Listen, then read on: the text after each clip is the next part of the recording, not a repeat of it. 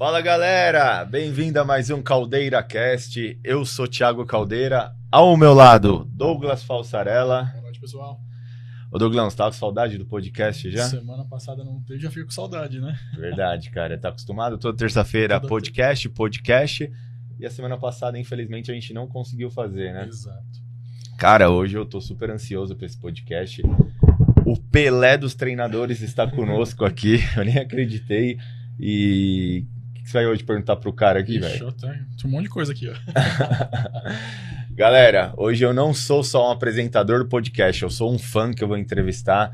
É, esse cara aqui é um cara que eu admiro muito, é um profissional exemplo. Eu acompanho a carreira dele já como pai. Inclusive, ele é pai de muitos atletas. Isso eu sei que nosso amigo Zancanelli falou. E aí, a princípio, é o melhor preparador do Brasil no momento. Com vocês, Fabrício Pachaloc, o Pacho. Pessoal, boa noite. Obrigado pelo convite. Cara. É, vocês falaram que ficaram com saudade do podcast, eu também tô com saudade do meu. Eu tinha um lá em Curitiba, eu tô querendo voltar. É algo muito legal de fazer, né? É uma coisa gostosa, né? Que a gente vem, chama uma pessoa que a gente se dá bem, falar de um assunto que a gente gosta. Então, é algo legal, né? É um trabalho, mas que a gente gosta muito de fazer, né? Isso é muito gostoso. Nós estávamos conversando sobre isso, inclusive. Ali fora, hoje nós temos um convidado especial aqui, Cerqueira. Beijo pra você. E eu falei pra ele que o podcast é viciante, cara. Porque você convida as pessoas e eu te pergunto, Pacho, fala da sua história de sucesso pra mim. Cara, e você joga ouro no meu colo.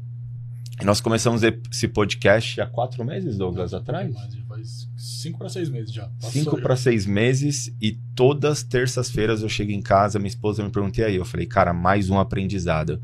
E hoje eu não tenho dúvida que vai ser mais um dos aprendizados. Pacho, se apresenta pra galera aí, quem que é o Fabrício Pachaloc? Fala galera, então me chamo Fabrício Pachaloc. Sou nascido em Telemaco Borba, interior do Paraná, mas a maioria das pessoas me conheceu em Curitiba, onde eu fui fazer faculdade. A ideia inicial era ser era trabalhar com futebol, porque eu fui jogador de futebol, Jogador? fui jogador. Passei em peneirada do Flamengo com mais de 500 atletas, joguei no Curitiba. E as lesões me tiraram do futebol. Era goleiro, uma lesão no punho, uma fratura de escafoide, foi feito enxerto de osso e tal, e foi o que me tirou do futebol. Assim como no bodybuilder, né? Que as lesões também foi o que fez eu encerrar a carreira cedo. E depois dessa lesão, decidi que ia fazer educação física e trabalhar com futebol. Mas no meio do caminho, fui fazer um estágio com musculação, né? Me interessei por fazer um estágio e acabei me interessando muito pela musculação. Também comecei a treinar naquela. Eu já treinava com prepara... a parte de preparação do futebol, né? Sim. Mas daí na faculdade, como eu era uma pessoa sempre muito ativa, falei, vou fazer uma musculação, tal, manter o físico, fazer, manter uma atividade física. E como eu já estava fazendo isso, eu comecei a estudar mais a fundo para né, eu mesmo melhorar, né? Aprendi sobre nutrição, sobre estratégia de treino e comecei a me aprofundar mais nisso. De início, pensando em, é, em melhorar o meu físico. Sim. Aí apareceu esse estágio na musculação e eu fui cada vez mais me aprofundando. Uh, depois já estava muito envolvido. Uh, conheci o bodybuilder, cara, com um cara chamado Jardel Barros e sua ex-esposa. Jardel é, Jardel, conheci.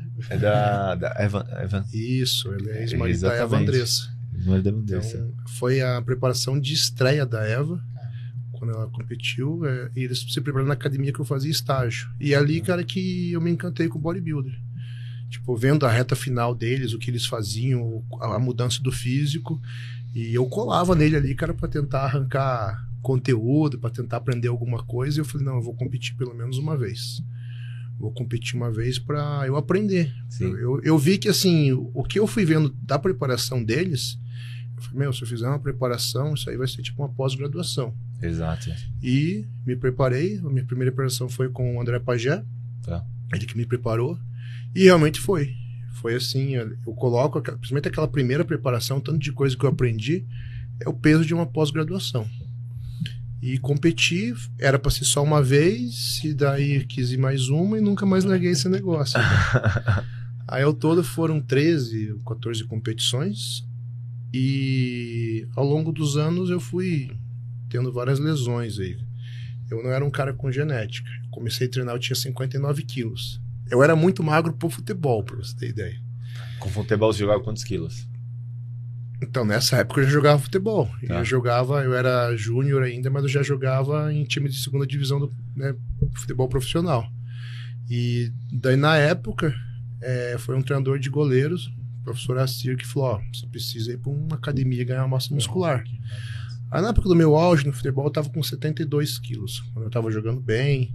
Aí eu fazia o tiro de meta ir lá longe, porque o meu problema de início quando eu fui pro campo, eu saí do futsal e fui pro campo. Tá. Tiro de meta não chegava no meio do campo. Eu era muito magro.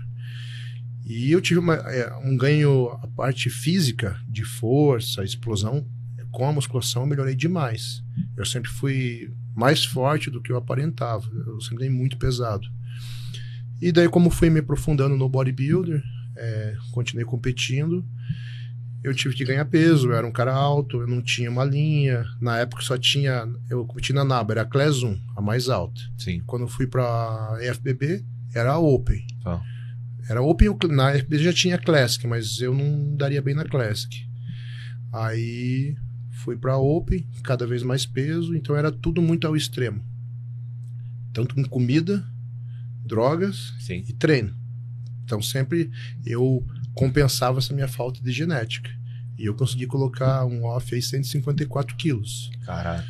Mas sempre foi muito ao extremo. Tipo, aquele off é, me custou várias lesões ali, porque eu passei muito do que o meu, a minha carcaça ali aguentava. No limite do corpo. Então foi nessa época que eu rompi o peito, o bíceps, foi na mesma lesão, eu rompi peito e bíceps e foi ah, isso que me tirou dos palcos, né? A assimetria que causava ali era muito grande. Fiz quatro competições ainda depois dessa lesão. É, Mr. Santos, segundo lugar, perdi pro Thiago Lins. Sou brasileiro, segundo lugar, perdi Foi pro qual Thiago ano? Lins, 2017. Tá. Aí em 2018 fui pro Mr. América na Colômbia, segundo lugar. Perdi por causa da lesão. Aí Inclusive, eu te acompanho já há algum tempo. Essa da que você ficou em segundo lugar, teve um buchicho lá com os árbitros, não Foi. foi isso? Essa de segundo lugar na Colômbia teve. A galera reclamou. Ali nessa época já bastante gente me acompanhava.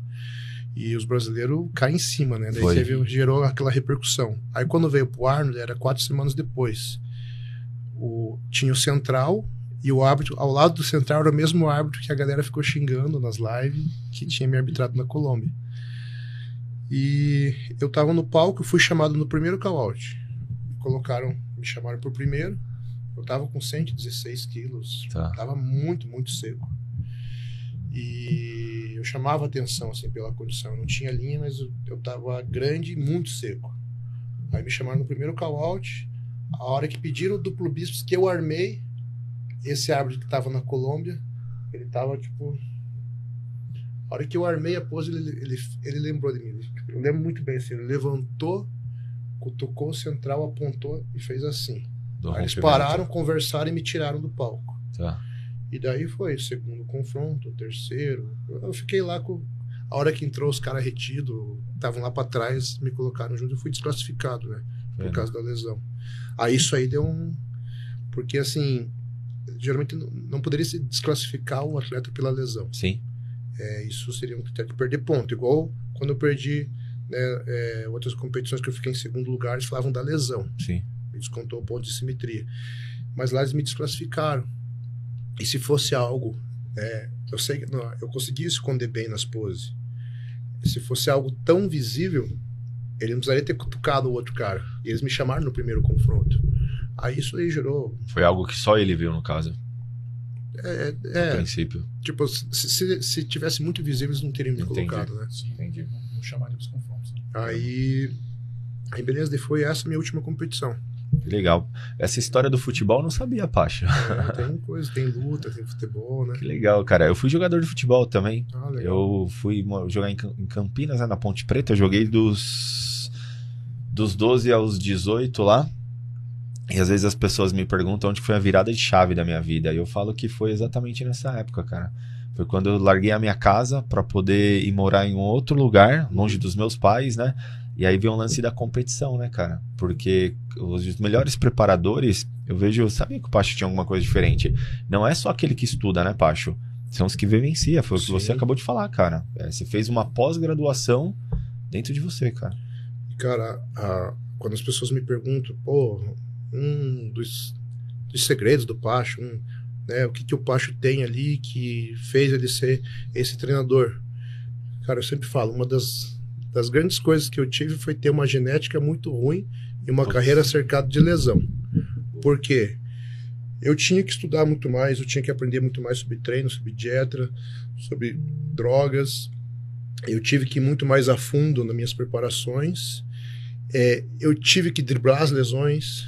É, eu vou depois me lembro de comentar um negócio sobre a preparação que a gente fez com o Rafa ano passado. Tá. Então era tanta lesão, tanta coisa e sempre tendo que criar alternativas, saídas para aquilo. Mas isso me trouxe muito conhecimento. Na época, principalmente nessa última, lembra o dia que eu saí dessa última, eu estava com 154 quilos. Eu não consegui na, fazer meu pré-conte daquele peso, daquele volume que eu tinha colocado. Mas eu lembro que o dia que eu machuquei, foi eu e minha esposa pro hospital chorando. Né? Tipo assim, pô, mas caraca, toda hora é uma coisa. Pô, por que tem que ser tão difícil? E ali eu, eu sabia que ali era o final, porque eu senti que foi. Sim. Tam, o tamanho da lesão era muito grande, Sim. né? E mas hoje eu agradeço, cara. Foi tanta coisa, tanta dificuldade, mas isso me trouxe uma experiência absurda. E daí que eu falei do Rafa. É, ano passado, quando o Rafa se preparou comigo, faltando um período para a competição, ele foi fazer um treino. Ele, eu estava em Curitiba, ele estava aqui em São Paulo. Ele foi fazer um treino e ele sentiu o peito. Aí ele me ligou na hora e falou: Pacho, eu machuquei o peito, não sei se rompeu, não sei o que aconteceu. Eu falei, cara, ressonância agora. Boa. Foi pra ressonância, daí deu lá. Ele fez, ele tava com o infraespinhal 50% rompido e teve uma contratura muito grande no peitoral. Então ele não poderia treinar peito e ele não conseguia fazer a rotação externa por causa do infra. Aí foi duas semanas de fisioterapia e tal. E Daí ele mandou mensagem, ó, oh, tô liberado para voltar a treinar, pô, 10 quilos cada lado no supino.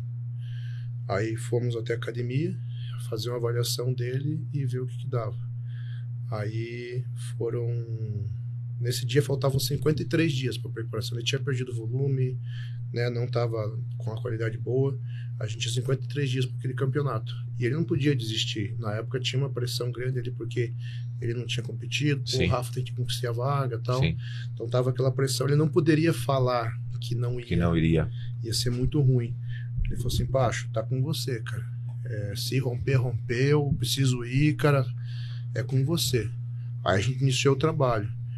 E no dia eu falei para ele assim, Rafa, fica tranquilo, cara, que eu tive esse mesmo problema, cara. Eu tive exatamente essa que coisa legal, aí cara. e eu sei o que tem que fazer. E depois da preparação ele falou, cara, a hora que eu né, fui lá falar com você e tal, eu tava, né, eu era, tava de um jeito. É, a gente já vinha fazendo alguns treinos. Mas a hora que você falou aquele negócio, que você já teve isso, você sabia o que fazer, ele, ele é falou, cara, daí eu confiei totalmente em você. Eu larguei tudo em você, era só o que você falava. E dificilmente algum atleta meu acontece alguma coisa que eu não passei. Cara. Exatamente. Então, assim, a minha genética ruim me fez um treinador muito melhor, as minhas lesões. Legal que o Pacho falando aqui agora, né? Que a gente, sempre, a gente falou aqui algumas vezes também no podcast, que assim, a, a musculação é um esporte característico. Então, assim, o cara pode ser formado numa faculdade de medicina, alguma coisa assim, ele nunca vai ter essa vivência Não. e essa e essa experiência, porque assim, tem coisas que são totalmente contra-intuitiva na musculação. Uhum. Se o cara não souber ali, é, você falou, é treino com lesão, alimentação, é, é, é totalmente fora dos padrões de outros esportes. Então é, é isso que é legal, que quando você fala da pós-graduação, tem muita gente que não entende por isso, porque assim, é um, Sim. é um mundo à parte, né? Mundo Ó, parte. Quer ver? Esses tempos um amigo meu rompeu o peito. Ele é médico e ele rompeu o peito. Aí ele mandou imagem da, da lesão, do, do jeito que ele se machucou, era um supino. Me mandou foto tal, ele mexendo. Eu falei, cara, tá rompido. Não tá. Falou, pô, eu sou médico, não tá. Ele foi em médico especialista sim, ali. Sim, sim, Os caras, não, não rompeu. Foi, rompeu, cara. Vai fazer ressonância que rompeu. Aí, tipo assim, ele tava indo pela opinião dele, pela opinião do, dos médicos ali que ele conversou. Foi, cara, faz a ressonância porque você rompeu o peito. A ruptura de peito, ele, ele não. Na hora, ó, Hoje sim, tá aqui, sim, sim, vê o buraco. Dá pra ver. Só que na hora que você rompe ali o primeiro dia, ele incha, ele Inflamado. fica redondão, você não vê. É, Foi teu peito tá rompido. Aí eu insisti, ele fez a ressonância. Tava rompido, era uma ruptura total. E ele, fica ali na hora e não, não, não aparece. Aí a hora que você contrai, depois que já não tá inchado, que aparece a lesão.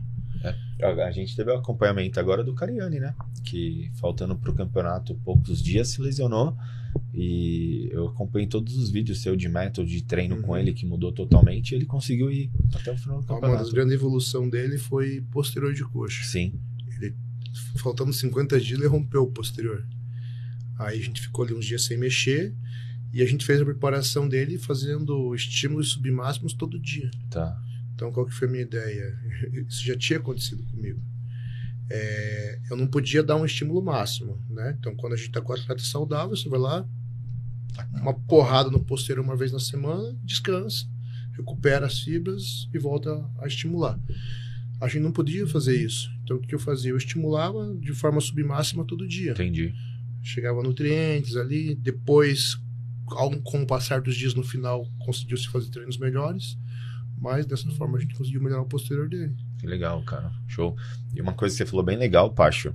Ainda bem que você nasceu com a genética ruim, cara. é verdade, porque esses dias eu tava conversando com a minha esposa, eu falei, amor, você já parou pra pensar que os melhores preparadores, eles não têm as genéticas boas? Uhum. Porque você entra numa zona de conforto, cara. Se você pega e você tem uma genética boa, você sabe movimentar uma dieta ali de um jeito pra chegar num físico legal. Isso te torna um ser preguiçoso, cara. Sim. Agora, quando você não tem a genética boa, Douglas, Enfrenta dificuldades. Cara, né? é desafio. é o que você falou, é o processo. E aí você vai finalizar, você sabe que você sofre muito mais que outros atletas Uhum. pra finalizar. Ainda Os bem. caras que- reclamando alguma coisa, você que tá de sacanagem. Tá de sacanagem, né, cara? Você não sabe o que é se ferrar numa preparação. O Valdemar Guimarães já me falou isso. Eu lembro uma vez que ele falou assim: ele, ele teve a oportunidade de conviver com Nasser Elson Bart, com Dorian Yates. Ele falou: sabe com quem eu mais aprendi sobre treinamento de costas? Com o Nasser. O Nasser, ele, ele, ele tinha as costas ruins. Ele não ganhou o Olímpico porque ele tinha as costas Sim. muito ruins. E ele tentava de tudo, muitas estratégias. Ele foi com, foi com ele que ele mais apre- aprendeu sobre treinamento de dorsal. O Dorian tinha uma já tinha dorsal genética, sobrenatural. Já tinha dorsal já. né? Treinou muito pesado, mas É ele não fácil. precisou desenvolver tantas coisas igual, por exemplo, o Nasser. Exatamente. Cara, que bacana. Ainda bem, né, Pacho? Ainda bem que hoje a galera aí do fisiculturismo te agradece, cara, porque você É. consegue analisar todo mundo ali certinho. No começo da minha carreira de treinador, então eu não gostava de trabalhar com um cara com genética muito boa. Porque geralmente os caras são mais Acomodado. preguiçosos. Sim, Hoje eu tô num nível que eu trabalho com tipo at- atletas no topo, daí não tem isso. Daí tem que ter genética, tem que ter Acabou. investimento, tem que ter tudo. sim, sim. dedicação. Mas quando você tá ainda no começo, que você vai pegando os atletas que vêm para você, então eu gostava mais de trabalhar com os caras sem genética. Primeiro porque eu me enxergava ali, mas eu via a dedicação e o esforço, do que os caras com, com genética, que é aquele cara que quando se esforça dois meses ele vai lá e ganha um regional, Acabou. Aí ele faz um negocinho mais sério, bate bem no nacional, mas não sai disso porque ele não dá sequência. Então, nossa, como eu, eu tinha raiva desses caras. Tipo, o cara com uma puta genética. Poderia chegar longe. Faltando né? 10 dias, o cara conseguia chutar o balde na dieta no final de semana inteiro. Exatamente. Então, E mudou totalmente, né, cara? Agora o Pacho, hoje o seu nível é outro, né, Pacho? Agora é só os é, pró, cara. esses atletas, cara, Agora estão- você olha pra todo mundo e fala, cara, não tem mais quem eles estão tem. nesse nível porque esses caras têm a genética, eles têm investimento Investimento. e têm a dedicação. É, então, essa, essa é a diferença. Assim, só para só pra, o pessoal que está assistindo a gente aqui, quais os atletas que você treina ou já treinou conhecidos aí? Porque São muitos, né? Vou, Mas- vou dar a lista de hoje. Hoje de manhã Eu vi que você postou um dia que dava pra fazer um Mr. Olímpia só dos seus Classic, inclusive. tem é, 11 atletas Classic. Aí, ó. Até falaram comigo se, né, de fazer uma, uma competição. Isso. É, ó, o dia de hoje. Eu comecei com o Douglas Bodybuilder, que foi o campeão overall da Expo, ganhou o Procard e agora está se preparando para É estrear incrível esse na cara. 212, daqui a 11 dias. Vai competir com o Correia. Ah, depois do Douglas, o Rafael Brandão treinou comigo hoje. Ele estava por aqui, demarcou um treino comigo. Depois do Rafa, o Zanca. Depois Boff, Nescau, Renato Cariani e Ramon. Esse foi o dia de hoje. Ô, Pacho, quero te parabenizar, cara, pelo Nescau. Cara, que incrível a evolução desse garoto aí. E, cara, eu te falo, o Nescau vai surpreendendo. Que esse ano Não ele surpreendeu. dúvidas, A gente falou não tenho aqui dúvidas, tenho então, Mas dúvidas, ele vai ser a dúvidas. surpresa ano que vem. Eu. Eu não tenho dúvidas. É, eu não conheci o Nescau antes de vir no podcast. No podcast a gente viu um atleta bem centrado, sabe? Muito. Ele sabe muito bem onde que vai chegar. Eu fiz uma pergunta pra ele que eu falei: se a gente for seguir a lógica, Boff ganhou, então o Pira é seu, né? Por que você não vai Nescau? Ano que vem. Preciso subir isso, preciso fazer aquilo. Ele é um atleta que busca uma parte psicológica, já foi atrás já, porque ele sabe que isso será fundamental. Cara, eu já falei pra ele, eu falei, esse atleta é um atleta que daqui a alguns anos Vai dar trabalho pra muita gente. ele Vai. contou a trajetória que você fez com ele. Ele é, chegou aos 100 quilos natural, né, cara? Uhum. Tomou nada, aproveitou o Eu máximo nem acreditava possível. que era natural. Sabe Ele quando falou? que eu acreditei que ele era? Ele falou. Não. Ele, quem me apresentou ele foi um nutricionista, que é um amigo meu na época. Esse cara me preparava, era o meu nutricionista e estava cuidando da dieta do Nescau. Ele falou: ah, tem um cara muito bom, cara. O cara chegou a 100 quilos natural e cara, a gente precisava de uma ajuda agora na parte de treino ali, né, para você ajudar a gente. Você Sim. topa trabalhar com ele? E o Nescau não tinha dinheiro, né, cara? Era, era ver o potencial e, e acreditar. né? Sim. Eu falei, não, deixa eu conhecer ele e tal. Eu fui, porra, 100 quilos natural. Falei, caraca, né? Muito bom. Você já, você já via toda aquela estrutura ali, né? Os ventos arredondados, aquela musculatura, você já, você já enxergava. Uhum. Tava com 100 quilos, percentual um pouquinho mais alto, mas, pô, com volume. E daí eu falei, cara, não é natural. não é possível, né? Aí, aí o Ney falou, cara, eu fiz todos os exames, cara, tá, é natural. Eu falei, tá beleza, vamos começar o negócio. Aí começamos a cuidar do treino dele e ele foi fazer o primeiro ciclo. Aí eu tinha pedido lá os produtos pra ele e chegou na minha. Não, foi pra casa dele. Foi pra casa dele. Aí ele me ligou, irmão, chegou as paradas. Falei, beleza, então é só começar. Então eu posso ir na tua casa e você me ensinar a aplicar e tal, eu não sei. Eu Falei, cara, é natural mesmo, cara. Aí eu acreditei, cara. Tu tá falando sério? Aí, cara, a gente iniciou o trabalho, já são nove anos já de, de parceria aí, cara. É o cara que tá comigo há mais tempo. Sim. É uma história muito legal. A gente tem uma amizade muito grande. Que na Ele época fala. a gente era parceiro de treino. Era, gente- eu só- era só o treinador dele, a gente não era ainda parceiro de treino. O Pascal passou a ser meu parceiro de treino em 2017, quando eu estava na minha última, se- prepara, última sequência de preparações. Eu tinha vindo da lesão, a lesão foi em 2016. Aí eu desacreditei de voltar a competir. Depois eu tinha um o meu parceiro de treino, que era o Juliano. Pô, o cara foi lá, me, me fez acreditar em voltar a me preparar, me ajudou a voltar a um bom ritmo de treino. Que de início, cara, quando você tem uma lesão dessa, você acha que você nunca nem vai voltar a treinar bem. Sim. Consegui voltar num, num alto nível de treino.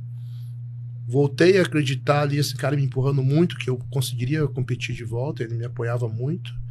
E eu acho que faltavam. Foi em julho, julho, agosto, setembro, outubro, novembro, cinco meses para minha pra, pra competição. Ele faleceu, cara. Eu lembro disso. E daí foi muito foda ali. E aí o Nescau que, tipo, me procurou, falou, pá, vamos treinar junto, cara. Vamos treinar junto. E- aí ele, ele continuou fazendo o que esse cara fazia, sabe? Ele me empurrou e ele foi muito importante naquelas minhas últimas preparações, senão, não, senão nem teria feito. Sim. Mas foi algo muito importante eu ter feito aquelas competições, foi um aprendizado grande. Ali eu fiquei mais conhecido né, nacionalmente, fechei meu primeiro patrocínio, né, e depois que eu aposentei dos palcos, parece que as coisas foram acontecendo numa sequência daí. Foi. Ele fala com um carinho enorme de você, ele contou toda essa trajetória e ele falou que se não fosse o Pacho, hoje ele não seria o Nescau, né? E uma coisa que eu admirei muito você, Pacho, eu em 2019 foi quando o Zancanelli veio aqui para São Caetano e ele foi treinar numa academia que chama Sport Fit, na Uhum. Kennedy. Eu tive o primeiro contato com ele, não o conhecia. E na época ele morava de aluguel, em uma casa aqui próxima, e trabalhava na loja do Derô. Uhum. E teve o contrato com a Max e terminou. E a gente ficou muito próximo, ele morava muito próximo da minha casa. E aí ele foi trabalhar na loja de suplemento do Henrique, que era no shopping, em frente à sua casa. Uhum. Ele tem uma loja de suplementos, o Zancanelli trabalhou lá, Uhum. cara. Me falou. Ele falou.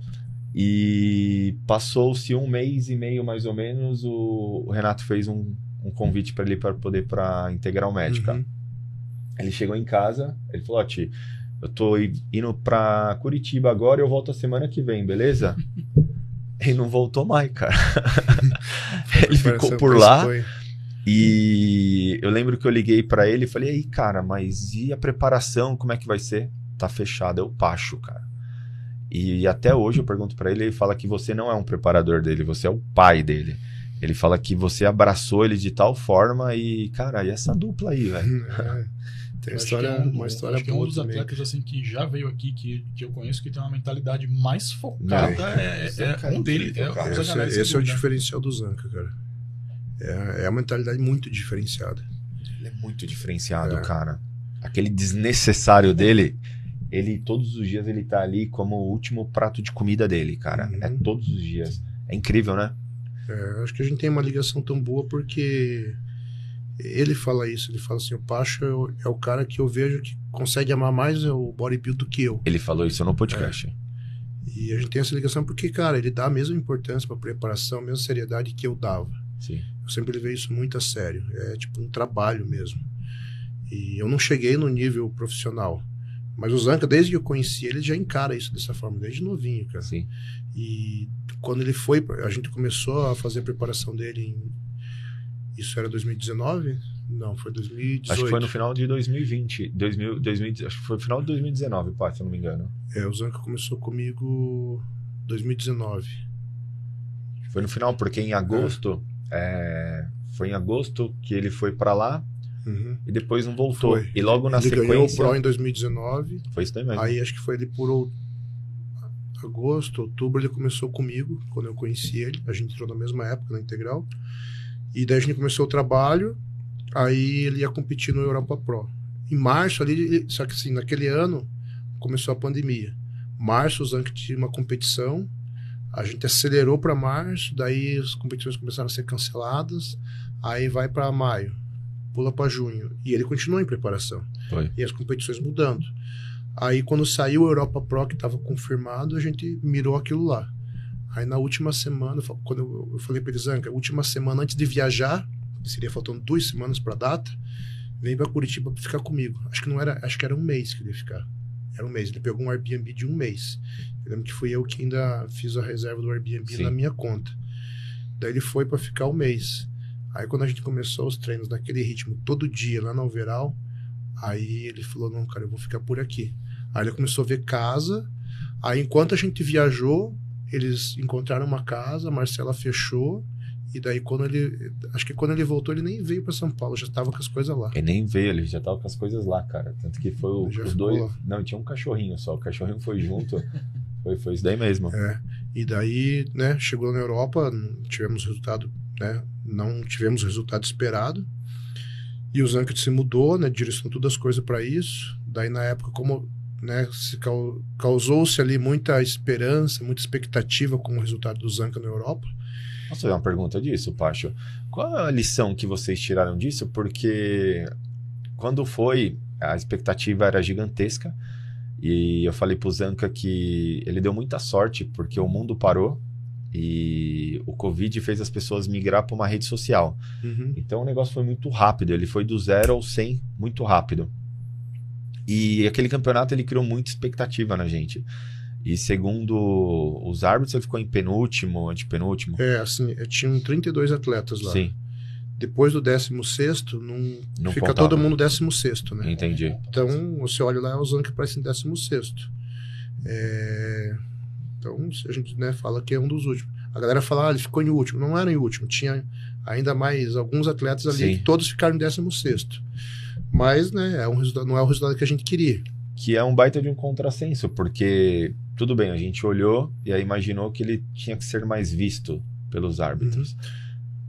E aí depois no outro ele foi ser visto e ele ganhou. E era Eu o falo- mesmo árbitro. E era o mesmo árbitro, exatamente. Qual o aprendizado disso, Pacho? Então, é, o Zanca estreou numa competição muito grande, né? É, o Europa Pro. E como não teve competições aquele ano, a que teve foi muita gente. né, imaginei. Então ele chegou lá e não- ninguém conhecia ele. A hora que chamou é, é- é diferente. Quando você já tem um nome, por mais que você não esteja bem, A hora que chamam um cara com um nome forte, O árbitro que tá ali- atenção, o árbitro tá o dia inteiro vendo o atleta entrar e sair do palco. Cara, ele vai olhar, é diferente. Então, assim, a Gabriel Zancanelli do Brasil. Mais um. né? Tipo assim, o Zanca tinha condição de estar no- nas nos finalistas ali. Sim. Se você analisar as fotos dos caras e comparar, ele tinha condição de estar naquelas, entre os finalistas ali. Ele, ele não foi visto. E assim, você tem que construir esse nome dentro da, da, da, da, da federação. A hora que você vira pró, começa tudo de novo. Começa do zero. Né? É, é esse o caminho. Ficar conhecido, é ir lá, o árbitro te ver, se lá pegar um feedback, que, aconteceu, né? no próximo campeonato melhorar. Assim, é, essa parte é chata de fazer. Às vezes o cara, tipo, toma um pau lá. Sim. Você acha que o Zanca queria conversar com o árbitro? Ele não queria conversar com o árbitro. Tanto Não, que ele nem, ele nem ficou lá, ele foi embora. Eu fico até o final do evento, Legal. lá, ele, esse aqui, ó, o que, que você acha? Ah, tem que fazer isso, tal, papapá, melhora isso, isso aqui. Daí você vai num outro campeonato. Quando ele foi pro o Bahamas, era o mesmo árbitro. O cara nem lembrava dele. Bahamas não foi uma competição tão grande. Né? Ali já estava tendo muitas competições, então foi uma, uma competição que deviam ter acho que uns 12 atletas no palco. Ah. Então a chance do cara ser visto é maior. Maior. Sim. Então, assim, talvez uma dica, né? Você ainda não é conhecido, fala num menor. campeonato que não vai ter 300 atletas. Pelo menos pra você ter a chance de ser olhado, para você ser confrontado, não- né? A chance é muito maior. Sim. E daí a gente foi para esse campeonato.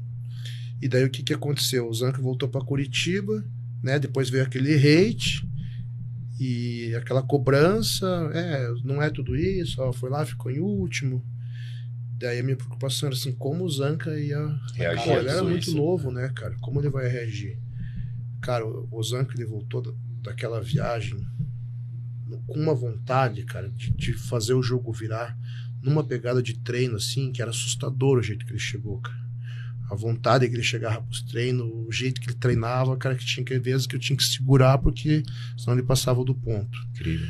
Aí fez a preparação, foi lá, chegou numa condição muito boa. Já era minha segunda preparação com ele, então você já vai pegando mais Sim. o feeling. Legal. E daí quando. Só que tinha aquela coisa, aquele medo nele de não ser visto, de acontecer alguma coisa, de passar batido nem pra final ir, né? Tem toda uma cobrança. E era pra ser o Steve, o árbitro daquele campeonato, que é o árbitro principal do Olímpia.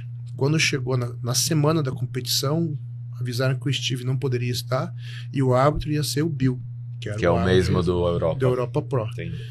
Aí o, aí o Zanca, o Zanca meu ficou muito cara. nervoso, cara. O Zanca ficou muito nervoso. E daí, assim, ele tinha todo o trabalho duro, a cobrança, mas ele tinha uma insegurança. O trabalho, essa insegurança fazia ele trabalhar muito mais duro. Então, assim, tem atleta que tá inseguro, o cara não Dá consegue murchada, fazer. né? A insegurança dele fez ele trabalhar muito mais duro. Fez ele se cobrar muito. Aí eu lembro que devia ser quinta-feira, o campeonato era no sábado, eu fiz uma live com o Tamer. Não, com o Tarek. E daí ele falou assim: mostra alguma imagem do Zanca. E eu tinha uma imagem que a gente tinha feito do Zanca. Assim, como a gente ficou numa casa com todos os atletas, eu ia de manhã na porta do quarto dele, pum, pum, pum. Deixa eu ver como que tá. Já fazia um videozinho, via Sim. fazia os ajustes do dia e tal. E eu tava com um vídeo assim, ele tinha pulado da cama, só colocado a sunga e posado, cabelo tudo virado e tal. A hora que, e daí eu tava fazendo num, de uma sala e ele tava no quarto dele, vendo a live. E daí eu soltei esse vídeo pro Tamer, pro Tarek. Cara, ele veio, ele foi até onde eu tava. Porra, cheguei falando, ele não falava baixo, né? Porque eu tava na live. Quer me foder, cara. Olha, olha aí o vídeo que você tá mostrando, cara. Olha não sei o quê. Porra, daí ele tava com o cabelo fudido. Ele tava com a sunga que ele tava, tava com um negocinho da etiqueta, uma cordinha assim. A hora que o Tarek olhou, o Tarek falou assim: Meu Deus, que condição, cara. E o Zanca não tava, ele não tava, ele não, ele se cobra tanto que ele não conseguia enxergar A aquele- condição, a condição cara. que ele tava. Aí o Tarek falou assim: Meu Deus, que condição. Cara, quando o cara tá desse jeito, branco igual uma alma divina, cabelo, cabelo eletricutado, fio na cueca, é porque ele não liga mais nada a não ser a condição dele, cara. Ele falou: Olha, eu não estou exagerando. se o Zanca, nesse final de semana, conquistar sua vaga pro Olímpia. Cara, o Zanca, assim, ele ficou ouvindo daquele jeito, assim, surpreso. Ele não esperava aquilo. Aí não deu outro. Chegou a hora que chamou ali o, o, o por ordem numérica, né? Entre Sim. cinco. Eu olhei o Zanca, eu tava com a Isa Piscine, assim. Eu olhava assim, falava, a Isa, Fa- Fabrício, é dele? É dele, Pacha? É dele? Eu falei, é ele? Nesse, nesse, nesse grupo aqui é ele? Não tem, né? Não é ele. Aí chamaram o segundo, e daí eu né, falei, cara, acho que daqui ninguém é do Zanca. Não dá. E daí chamaram o primeiro confronto, Zanca. Ficou lá na ponta. Aí jogaram o Zanca pro meio. Aí ficou ele e adivinha quem tava competindo? O campeão da Europa Pro. O campeão da Europa Pro tava lá, jogou os É dois. verdade. Lembro disso. E daí tinha mais um cara da Inglaterra muito bom. E tinha, tinha quatro atletas muito bons ali. E o Zanca ficou no meio e tal. E depois a gente viu que ficou o Zanca, o campeão da Europa, que era o Gazarella, e mais o Neil, que foi o que ficou em terceiro. Na- Nas prévias a gente achava que o Neil ia ficar em segundo. Aí, cara, acabou as prévias. Eu falei, Zanca, a gente nem vai sair daqui. A gente levou tudo. Você vai comer, a gente vai fazer alguma estratégia aqui. Coloquei um pouquinho de diurético e tal. Você vai ficar com a perna pra cima, não quero nem que se ande, cara. Foi todo mundo pro hotel tal. O Zanca ficou lá deitado. Aí voltou, daí a gente, na hora que começou a ver os adversários indo fazer a segunda mão, a, a, o retoque na tinta ali. Foi, ó, o, o cara ali tentou encher mais, deu ruim. Deu ruim. O outro ali, tipo, daí o cara que era o campeão, ele tinha ficado em terceiro nas prévias. Ele voltou melhor, sabe? Ele voltou mais condicionado. Aí nas finais deixaram só os dois. E daí ali o Zanca é muito foda, cara. É, pra ver como ele é, ele é Ele completo. domina no palco, cara. Ele estuda o adversário. É Ele eu sabia que o o campeão da Europa Pro ia estar lá. Então, Sim. assim, ele sabia o jeito dele posar, ele sabia os pontos fortes, os pontos fracos, e a gente sabia que o ponto fraco dele era o posterior de coxa. E ele não estava bem condicionado nas prévias, nas finais voltou melhor e daí encostou. Aí foi, cara, eles fizeram duplo bíceps, peitoral, voltou no duplo bíceps, daí eu falava, cara, eles têm que puxar no duplo bíceps de costas. Aí ele chamou o peitoral de volta, duplo bíceps, e os caras na dúvida. Foi, caralho, chamou duplo bíceps de costas. Aí ele ficou naquela dúvida ali, ele olhou, olhou, duplo bíceps de costas. Cara, a hora que virou, o Zanco só deu um tapinha assim na perna dele, bateu no posterior dele, que risca Bom. demais, armou, deu o árbitro já mandou parar. Já foi. falei, já era. Era. Que legal. Mas, Conta depois, Pacha. Aquela cena linda lá, cara. Vocês fizeram top, chorar né? aquele dia, Pô. cara. Cara, Eu olhei de lágrimas, Não, cara, ele quando eu lembro falando, disso. acho que vai, vai passar Vai, um vai. filme na cabeça. na hora que eu saí, foi na, muito na louco, hora que eu cara. saí nas prévias, eu já tenho um vídeo que eu falo assim, Uhum. É, eu faço assim, top 1, meu, meu, meu, o Zanca zoa meu dedo torto. Assim. Eu falo, vai ser primeiro lugar, vai ser primeiro lugar. Saiu vários cortes, assim, com o meu dedo, assim, sabe, que ser top 1. E dali, cara, eu já tava. Ali eu já, já tava quase chorando ali, cara. E aí, a hora que, que dá o primeiro lugar pra ele, eu corro lá pro fundo, cara. Aquela, aquela cena lá é muito foda. Foi muito foda aquela cena. Aquilo lá eu tenho guardado no celular ali, cara. Eu tava com a Aline, cara, assistindo, aí a gente começou a assistir, Eu chorava assim. E o Pacho, ele sempre tem o sonho de ir pro Olímpia, né? E ele, infelizmente, devido às lesões, não conseguiu. E no vídeo ele fala: ele fala, eu não fui, mas você tá no Ah, você a gente tá no ele Olímpia. né? É. Sim, eu sempre Não, falei sim, isso pra ele. Ele sempre falou isso, Sim. cara. E foi Eu que exatamente que o que o, ele falou. o sonho deles é o meu sonho, cara. O que eu não realizei contra atleta, eu continuo vivendo na. Nos sonhos deles, né? é. Legal. Não, e, e o, que foi, o que foi mais legal, assim, eu achei, foi que ele saiu ali dos últimos pra ganhar o outro. Então, Pra tipo assim, calou a boca de todo mundo. Por isso que eu perguntei, porque foi um baita de um contrassenso. Você precisa ser visto. Aí é um contrassenso, você sai do último, você vai levar. É, hoje a gente tem os, o- o- os atletas aqui que competem no Brasil e conseguem o Pro. Sim. Antigamente o Felipe Franco, quando ia lá pra fora lá, a gente ficava sempre acompanhando, ele ia para um campeonato, não ia, aí dá uma melhorada, vai para outro campeonato. Uhum. Então sempre tava aquele lance, tem que ser visto, tem que ser visto, né? Hoje o rapaz compete aqui, por exemplo, o Boff. O Boff, ele nunca foi competir lá fora, né? Acho que não. O Acho que Boff, ele tá indo pro Olímpia agora e ele ganhou aqui no Brasil. Brasil. aqui no Brasil.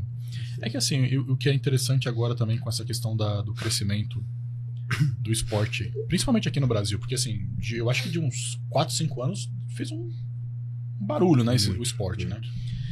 E os árbitros agora fora já enxergam os brasileiros com outros olhos do que era Sim, antigamente, sim. né? Então é o que você falou, por exemplo. Você chega lá sem nome, o cara vai ver, se o cara tá 300 atletas, o cara vai ver os que os maiores nomes e vai prestar mais Sim. atenção nos outros, vai se repassar assim.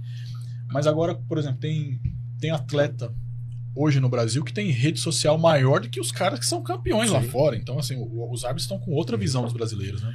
É, eles lá fora falam que hoje a gente vive a Golden Era que os Estados Unidos já viveu, né? Sim, exatamente. Sim. A gente falou aqui no podcast qual, eu acho que foi do? Não lembro. Eu não lembro qual foi, mas o que acontece? Eu vim da luta. Uhum. Musculação agora é um mundo novo pra mim. Mas eu vi uma assim, sempre teve os brasileiros, né, no, no UFC, no Pride e tudo mais.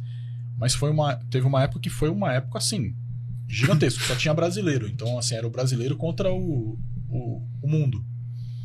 Eu tô achando agora que isso tá acontecendo Tá, no bodybuilding. Então tá. assim, os brasileiros estão tomando conta de praticamente todos os campeonatos. Teve campeonato que tinha Achando, não, é realidade já. é, então, mas assim, mas e assim, tá criando-se um legado onde a, molecada já está é, não, eu também vou ser também vou ser atleta, Sim. não sei o quê. Então assim, não Tá. era isso, né? Antigamente era um esporte desejo, assim, bem, é- né? é- né? Antes era algo é, marginalizado, né? marginalizado, é, então. E eu falo que o, Ceterenberg aqui hoje é o que foi a shootbox lá em Curitiba nesse auge. Exatamente, é, foi Sim. isso mesmo. É. É. Eu vejo ali, eu, fui, eu vou treinar às vezes de final de semana lá, eu vejo fila de avulso pra Sim, treinar, fila, gente de longe, né? Fila de gente para fazer cadastro para avulso. Ô, Paty, agora falando a verdade, é, você falou do professor Valdemar Guimarães. Como você tinha acesso antigamente ao professor Valdemar Guimarães? Ou cursos, ou às vezes você ia nas academias de bodybuilder, onde que ele estava, né? O André Pagé Uhum. também era fato muito isolado. E para adquirir conhecimento antes, você tinha que pelar muito, né, cara? Sim, era bem mais difícil, né? É, e eu comentei o dia que o Nescau veio aqui. Eu falei, Nescau, se eu fosse um profissional de educação física ou nutrição e eu não tivesse nome nenhum, quisesse começar por algum lugar, eu falei pra ele, eu ia me matricular na Ironberg, eu ia ficar lá das seis da manhã à meia-noite, eu ia ficar lá com o caderno, olhando o treino do Pacho, eu anotava. Aí saía outro treinava, eu anotava. Porque hoje sim, você vê, tá fácil, cara. É o que eu fiz com o Jardel. Eu lembro o Jardel. Eu lembro uma vez que ia ter um, um cara chamado Sérgio Gomes, que era um atleta da minha categoria, da Class 1, que era o cara que já ganhava os campeonatos, ia pro Mr. Universo e tal. E ele, ele era de Paranaguá e ele ia estar em Curitiba treinando numa academia chamada Esparta. Quando eu soube que ele ia estar lá, Uhum. Cara, eu fui no horário do treino do cara e fiquei lá num canto vendo o que o cara fazia. Então, é, corri, cara, me me enfiei em, em muito buraco, porra, pra fazer curso e tal, juntava dinheiro que eu nem tinha pra conseguir. Hoje é bem mais fácil, né? Cara, e hoje não, é só, não está só fácil, como a gente teve um curso esse final de semana em Maringá. Isso foi em Maringá. Qual, qual é o nome do seu curso, O Pacha? nome do meu curso é Como Treinar Monstros. Como treinar monstros, cara. Olha isso daqui, cara. Você tem acesso ao Nossa, Pacho. A, eu vi, tinha uns 30, Tinha Aluno? 50 alunos lá. 50 alunos, cara. Esse final de semana eu tenho aqui na Ironberg, aqui em São Paulo. Aqui em São Caetano. Tem 130 mano, inscritos. Olha Sem quem, olha, olha quem vai né? treinar. Né? Vai ser um treino de dorsal, um treino de glúteos e um treino de quadríceps. Dorsal, Zancanelli. Glúteos, a Amanda. E quadríceps, o Ramon. Só, Mas só- o que, cara? Cara, a gente vai estar levando as estratégias que a gente está utilizando na preparação do Olímpia desses caras. Você entende? Tá muito fácil hoje em A dia. gente né? tinha alguma coisa parecida um tempo atrás? Nada. Tinha, que tinha acesso, difícil ter acesso, né? Nós Ah, estávamos conversando lá, antes de entrar aqui no programa, que eu, antes, se eu quisesse ter algum conhecimento, eu tinha que viajar lá pro Espartaco, lá pra academia do seu Eugênio Koposki e ficar lá o dia inteiro. Uhum. E é o seguinte, Douglas, ninguém soltava assim muito Não. fácil, cara. Você, você quer ver o que, que, que tinha de informação nessa época aí que eu lembro? Que eu buscava, a- às vezes, alguma informação. Hoje tem YouTube, tem Instagram, tem um monte de coisa. Tinham, tinham acho que um ou dois fóruns. Uhum. Lembra de fórum? Pessoal, Fora hipertrofia. hipertrofia Eu e eu participei no, muito lá. no Pain No Gain e hipertrofia. Eu acho que eram os dois, assim, o, Eu participava do hipertrofia, o Twin, Twin. Kaminsky, Kaminsky. Adam. Era, era assim. A galera veio de lá. É, veio, todo mundo veio de lá. Aham. Então, assim, não tinha. Não tinha o único lugar que você tinha acesso à, à informação, por exemplo, de, de treino, de ciclo, de, de suplemento. Suplemento era ridículo que tinha Aham. naquela época, né? E era lá nesses, nesses, né, só Uhum. nesses fóruns, né? Hoje em dia você abre o, o YouTube e se você Nossa. souber, assim, ter uma referência, Tem. né? Porque tem. Porque hoje o problema é de especialistas de problema tudo, é que né? tem demais, É, né? é. Então, tem Mas se você tiver uma também. referência, você consegue ter, ter informação de qualidade assim, né? Uhum. Rápido, né? Show. Naquela época não tinha nada disso. Pacho, é, como que tá sendo treinar dois atletas do Brasil, que é o Ramon e o Zancanelli, né? É, como posso fazer essa pergunta? Assim, o Zancanelli é seu filho. Você pegou ele lá atrás, você adotou ele. Na época o Pacho ainda não era o Pacho, né? Então acho que o Zancanelli, a- o time que vocês fizeram foi incrível. Que aí veio junto carregando o William, Uhum. e outros atletas. E a gente não imaginou que o Ramon ia ser treinado por você. E veio o Ramon, e os dois vão competir junto. Como que é esse lance, Pacho? Então, é, quando o pessoal veio falar do Ramon treinar comigo, eles falaram, "Ó, o Ramon tá querendo treinar com você, só que a preocupação dele é como o Zanca vai reagir. Sim. E tava aquela cobrança, o Ramon precisa de alguém ali com ele, precisa de alguém todo dia ali com ele e tal. E ele tinha essa vontade, mas ele tinha medo do que o Zanca fosse achar. E daí vieram falar comigo da vontade dele. Aí eu falei: Não, vocês não, vocês não conhecem o Zanca. O Zanca é diferenciado. O Zanca vai ficar feliz por mim, porque ele sabe que vai ser algo muito bom pra mim, e vai ficar feliz por o Ramon, que ele sabe que vai ser algo bom pro Ramon. Eu falei: Pode deixar que eu falo com o Zanca. Daí falei com o Zanca, foi exatamente isso. Cara, ele, dava, ele ria e falava assim: Cara, que animal, paizão. Você merece, vai ser muito bom pra você. É demais, né, cara? Aí começamos a fazer o trabalho e tal. E, cara, o Ramon é um menino muito nota 10, né? Eu, eu conheci ele do CT ali, de, né? E aí, beleza tal. Mas agora convivendo com ele, pô, é, é mais um filhão que eu adotei, cara. Menino muito nota 10, cara. Muito humilde.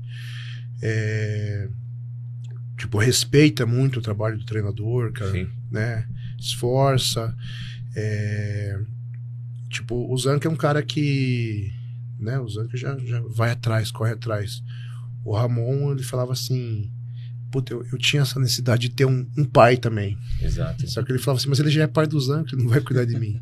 Mas não, cara, ele, ele, ele, ele sentia. Ele, que- ele tinha essa necessidade de ter alguém ali junto com ele, cara. E vem fluindo muito bem, cara. Sabe, a gente se deu muito bem, né?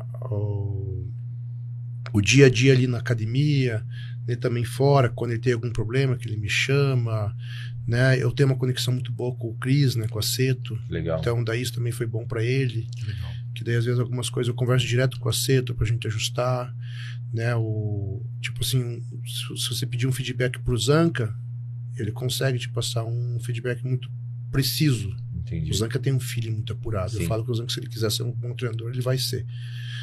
O Ramon, tipo assim, ele tem um pouco mais de dificuldade de passar ali uma informação mais precisa.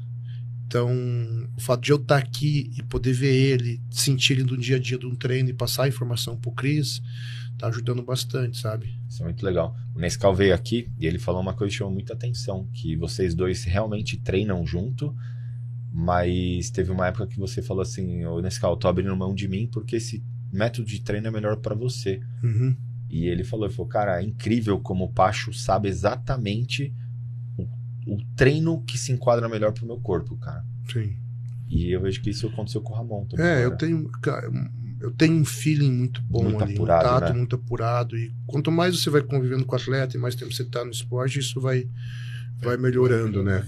Mas o Ramon, ele, assim, eu acompanho o Ramon desde que ele começou a aparecer na internet, né? Porque ele tava lá com o Toguro, né? Uhum. Olhando de fora, é lógico que assim, tem todo um esforço e tudo mais, né? Mas olhando de fora, ele tem um- uma genética absurda, né? Sim. Porque a evolução que ele teve dessa época pra agora, né? Não- como que é ele no dia a dia? Ser, esse- É absurdo, cara. É. É. absurdo. Quando.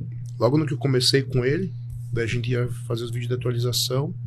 Às vezes nem era dia, eu tirava foto e mandava pro Cris. Falei, Cris, olha, de ontem pra hoje, olha o que aconteceu. Aí eu lembro um dia que o Chris deu risada e falou assim, cara, você vai, você vai se assustar. Ele falou, ele falou eu, eu, eu me assustava também na, na primeira preparação que foi da Europa. Ele falou, eu me assustava, cara. É, é uma coisa, ele sempre fala crazy, né? Ele fala É crazy, muito é crazy. verdade. Aí eu mandava às vezes as fotos, falei, olha isso, tal. Ele só dava risada. Ele falou, você vai, você vai ficar surpreso, você vai ver o que vai acontecer agora. E esses dias ele falou assim, ó, o Chris falou assim, é, geneticamente é o melhor atleta que nós vamos trabalhar. Você sabe disso, eu também. Ele falou. Caramba, isso é... É incrível, né, cara? Não, e tem, cara, tem muito cara que tem genética, que tem o- esse, esse Uhum. potencial, mas o cara é encostado, né? Igual Você Sim. falou também, né? Ele não, eu vejo que ele realmente. É, é isso ele que eu evoluiu falei. até Hoje, que ele, esses tempos atrás ele tava até gripado e evoluiu a- é, afastado. Não, ali, ali é absurdo, né? Ele, ele, ele mandou as fotos falando assim, cara, ele falou assim, eu tô me sentindo um cocô. Ele mandou os vídeos. Daí, assim, é uma coisa absurda, né? Só que eu, eu que nem assim, eu falei para o pessoal, eu tenho que avaliar o Ramon como o Ramon. Sim. Porque se eu avaliar um shape de pós-gripe, imaginando uma pessoa, num atleta normal, pô, tá muito bom.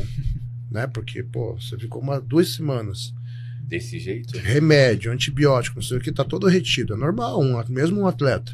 Ele não, cara. Só que eu tenho que, a hora que ele me manda a atualização, eu tenho que avaliar o Ramon, com o Ramon de duas semanas antes da gripe. Porque senão eu acabo deixando ele começar a ficar mal acostumado. Entendi. Não, eu fiquei duas semanas sem treinar e tá de boa. Não, Ramon, você tá pior. Ó, tá com mais água Pro aqui. tá- nível. É absurdo. Sim. Mas é o, o Ramon que eu conheço com o Ramon pós-gripe. Ó, aqui tá, tá mais retido, tá menor, o peito murchou. Mas pra quem olha, é uma coisa absurda. Isso é. Por isso que eu, eu falo, né? Eles têm que confiar muito, assim, em, em mim, né? Na minha palavra. Porque pra a maioria das pessoas que vê ele de regata tudo tá, bem. uma coisa assustadora. Tudo bem. Não é no detalhinho. E como que é preparar o Ramon? Porque o Zancanelli você prepara ele em relação a treino e dieta. Uhum. O Ramon não, o Ramon é relação a treino, né? E como que é esse contato com a dieta, você e o Cris Aceto falando sobre isso? Cara, isso aí é fantástico pra mim, né? Eu já tinha. Tenho o William, Sim. Depois, na preparação, eu tive mais contato com o Cris por causa do Brandão. E agora, com o Ramon, eu tô tendo um contato muito maior. Né? O Cris sempre tá me pedindo feedbacks e tal. E o que, que é amanhã? É, me manda foto depois do treino pra eu ver. Aí amanhã é o que? Amanhã é perna. Daí ele ajusta a dieta pro treino. É, antes ele não tinha, antes de eu fazer o trabalho com o Rafa, ele não tinha muito essa conexão com ele. Tipo assim, o, o William falava assim: Ó, amanhã é dois treinos de perna com o Pacho. É pesado. Ok. Ele adaptava pelo que ele via do William. Quando eu trabalhei com o Rafa, o físico do Rafa flutua mais, assim, para mais e para menos. O William é um cara que, tipo, ele não perde volume. Entendi. Você não vê o William pequeno. Não. Então, aí a gente começou a ter feedbacks maiores.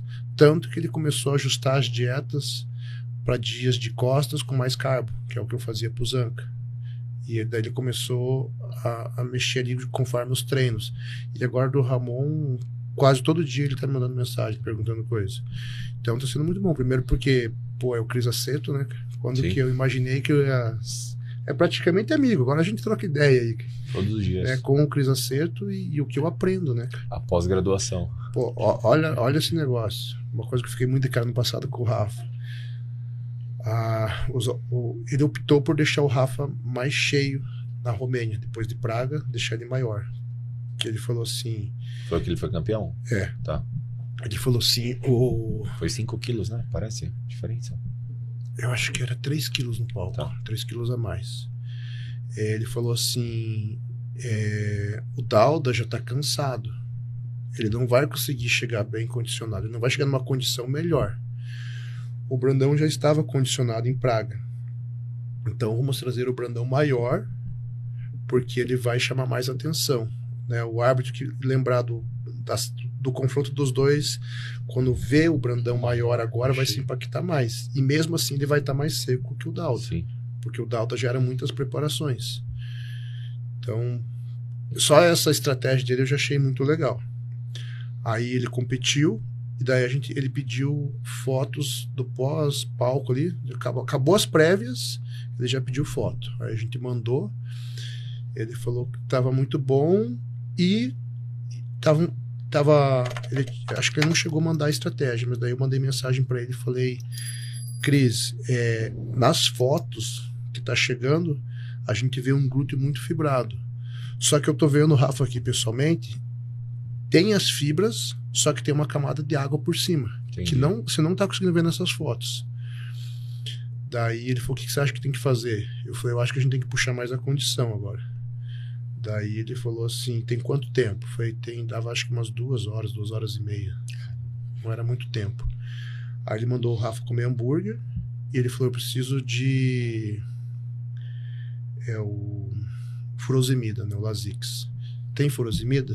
Só que eu, ele nunca usou furosemida com o Rafa. É bem mais agressivo. Né? Ele agressivo. usa sempre a hidro e a expiro. Não, só tem hidro e espiro. Ele falou, a gente precisa de algo mais rápido. Ele falou, então coloca a hidro e a espírito e manda ele e a espiro e manda ele tomar 300 ml de café. Eu falei, pra que o café? Vai fazer ó, atuar mais rápido. Cara, daí fizemos, ele comeu, tomou o café, o diurético, dormiu uma hora e meia e acordou com um quilo e meio a menos, cara. Caraca. Aí colado, cara. Daí o, o hambúrguer ele encheu, o, a pele colou. Fisiologicamente, por quê? Vasoconstrição? Não. Não sei, cara. Não, não perguntei pra ele o motivo. Eu me contentei em saber que era mais rápido. não, não sei, não sei por quê. Incrível, né, cara? Legal, né? É o que a gente falou aqui. É totalmente contra-intuitivo da- Uhum. do, de outro esporte, né? Não tem é, característica do, da- do bodybuilding. né? Não tem, cara. É o, o bodybuilder, na verdade, cara, é um esporte diferente de todos os demais. É, exatamente. O Wilson Santos, ele sempre falou isso. Wilson Santos, você é formado no quê? Ele fala, sou formado em musculação. Não, mas não tem musculação, é CREF, é educação. Não, não, não. Lá é outra coisa. Aqui É outra coisa. é eu que manjo, cara. Aqui é técnica, é fazer uma pronação, ou seja, muda o exercício totalmente. que legal. Baixo, saindo um pouco do Ramon e do Zanca, a gente acompanhou há duas semanas atrás o William, né? Uhum.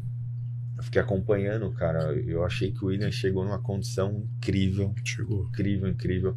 Ele é muito grande, é o Big Ramy brasileiro, né? Ele subiu com quanto de peso lá, Pacho? 123.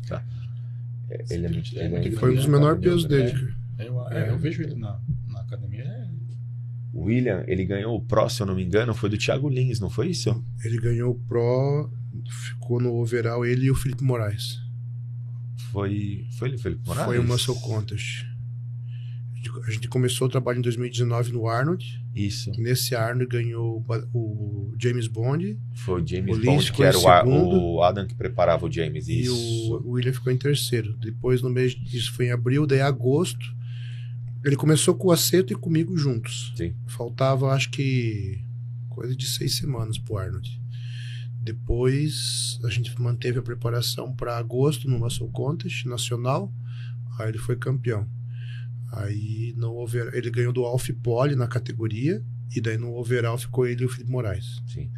E, cara, a gente acompanhou, ele não foi bem no. Foi na Itália o campeonato. foi Itália né? agora. em Roma. Baixo, o que, que faltou pra ele? Eu acho que faltou ser visto. Pra mim, ele tava naquele primeiro confronto. Não tinha como Sim. ele não tá. Que ele tá numa uma, uma condição incrível, cara. Tava. Incrível, incrível, incrível. Porque sempre que ele entrar, o pessoal vai entrar mais seco, mais seco, mais seco. E dessa vez aqui, É, incrível, eu cara. não. Como eu falei em vídeo, né? Não, eu, não, eu não fico reclamando, não fico questionando. Mas eu também entendo. E na minha opinião, o William tinha que estar no primeiro confronto. Sim. Então, beleza, não teve. Eu fui lá falar com o árbitro, fiquei até o final, esperei ele falar com todo mundo. Aí pedi o feedback pro, do William. Né, o William não. William queria ir embora, né? Eu falei, "Não, William, eu vou esperar, eu vou falar, eu preciso disso. Fui lá, falei com o árbitro, ele falou, não, é em condição incrível, muito grande, mas ele precisa aumentar o dorsal de frente para a linha de cintura parecer menor precisa colocar mais gomas nesse abdômen, né? Ele falou, é muito grande, ele não vai ser estético, mas se você conseguir trazer blocos no abdômen dele, estilo Nick Walker, vai ser importante. Se você conseguir aumentar o dorsal dele para parecer que a cintura é menor, vai ser importante. E é o, a gente sabe disso. Então, mas Eu vou ouvir o feedback do árbitro e a gente vai trabalhar isso. A gente já vinha trabalhando, mas o que, que é importante? Quando esse árbitro vê ele de volta, ele vai lembrar. Um cara igual o William, ele lembra. Ele não vai esquecer. E ele, fala, ele bateu o olho e falou: pô, o cara fez o que eu falei. É, isso é diferente. E o árbitro gosta disso. cara, Sim. Ele sabe? gosta. Então a gente tem que fazer esse trabalho. Legal, cara. Show.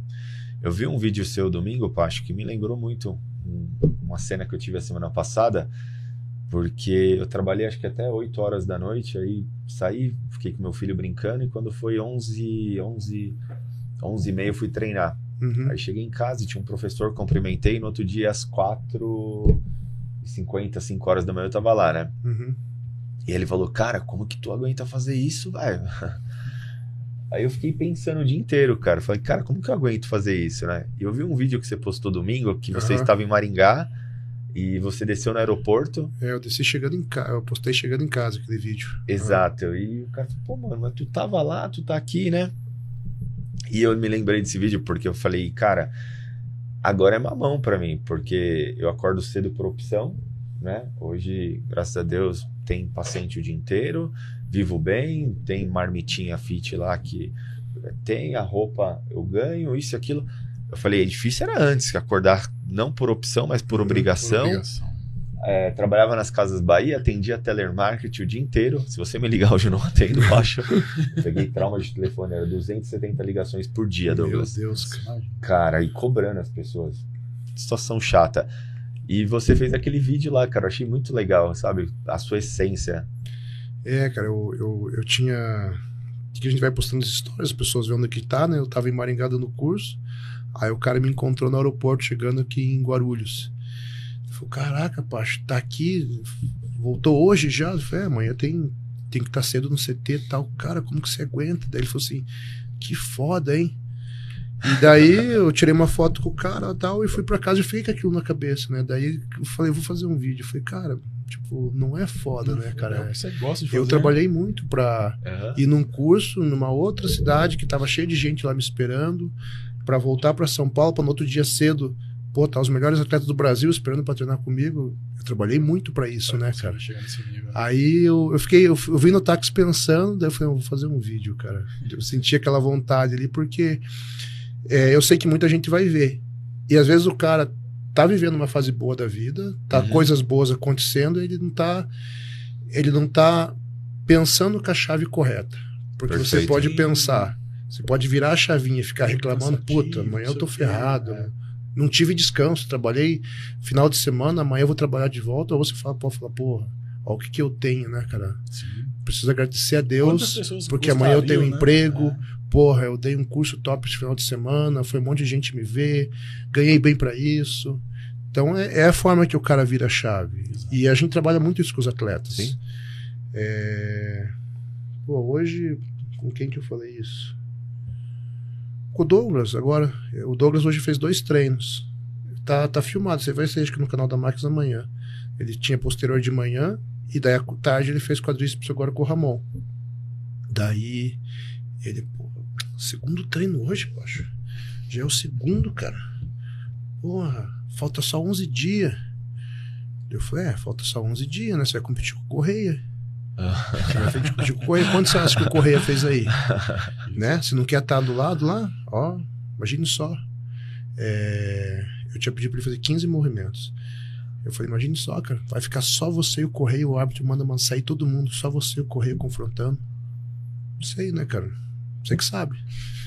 Aí eu saí, a hora que eu voltei, cara, parecia que tinha outra pessoa É ali. outra cara. pessoa, né, cara? Mas o que eu fiz? Eu virei a chave dele, É, né, que- cara? É. Porque se o cara picar, puta, tô só 11 dias, tô com o carbo baixo, tô ferrado, já fiz um treino, já fiz cardio, ele vai, ele vai fazer de um vai, jeito. vai murchando, né? Agora, a hora que ele muda essa chave na cabeça dele, é, é, outro, acabou, é cara. outro cara. Acabou. Eu acho que isso é legal e também eu acho que a, uma coisa que, que você trabalha bem, que eu já, já vi também, é essa questão dos hates também. Da galera, que, por exemplo, o cara sobe, tá bem, mas não foi visto, não teve uma qualificação legal, e a galera pá, pá, pá, cai matando. Uhum. Como você trabalha esse psicológico desse cara depois? Cara, é o que o Zanca fez depois do da, da, da Espanha. Tipo assim, vai adiantar a gente ficar puto? Não vai resolver nada. Vai Vai, resolver. só piorar a situação. Né? Vou continuar com o resultado ruim, ainda vou ficar puto. Sim. Né? Vou, vou liberar cortisol, não, não, vai, não vai ser coisa boa. Cara, É melhor voltar e trabalhar e fazer o negócio virar, né? Mas então, mas tem atletas que tem que colocar isso É, na, na realidade, trazer ele na colocar, realidade, né? né? É colocar isso na cabeça deles. É virar essa chave na cabeça deles. Né? É, às vezes tem uns que é um pouco mais difícil, outros é um pouco mais fácil, mas geralmente eu consigo chegar e mostrar isso pra eles. Né? Falei, tipo, beleza, agora acabou. Já deu ruim, cara. Porra, então, por, por pior que seja, se você não conseguir né, esquecer isso, então coloque isso como raiva na hora que você for fazer a série e empurre pro árbitro que não te olhou. Então faz. Alguma coisa tem que virar, né? Que a gente pode encarar de dois jeitos.